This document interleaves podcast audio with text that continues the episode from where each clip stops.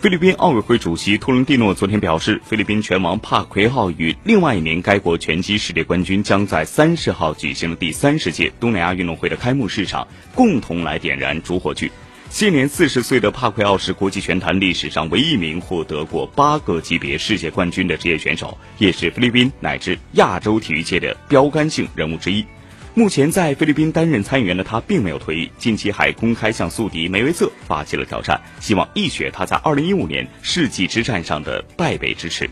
而预计与他一同点燃主火炬的，则是一九九二年出生的女子拳击运动员皮特西奥，她目前是国际拳击联合会女子羽量级金腰带的持有者，并且在今年以来的六场比赛上保持全胜。在本次东南亚运动会拳击比赛上，她将冲击自己的首枚大赛金牌。这将是菲律宾第四次举办两年一度的东南亚运动会，更有来自十一个国家和地区的约一万名运动员将争夺五十六个大项的五百三十枚金牌。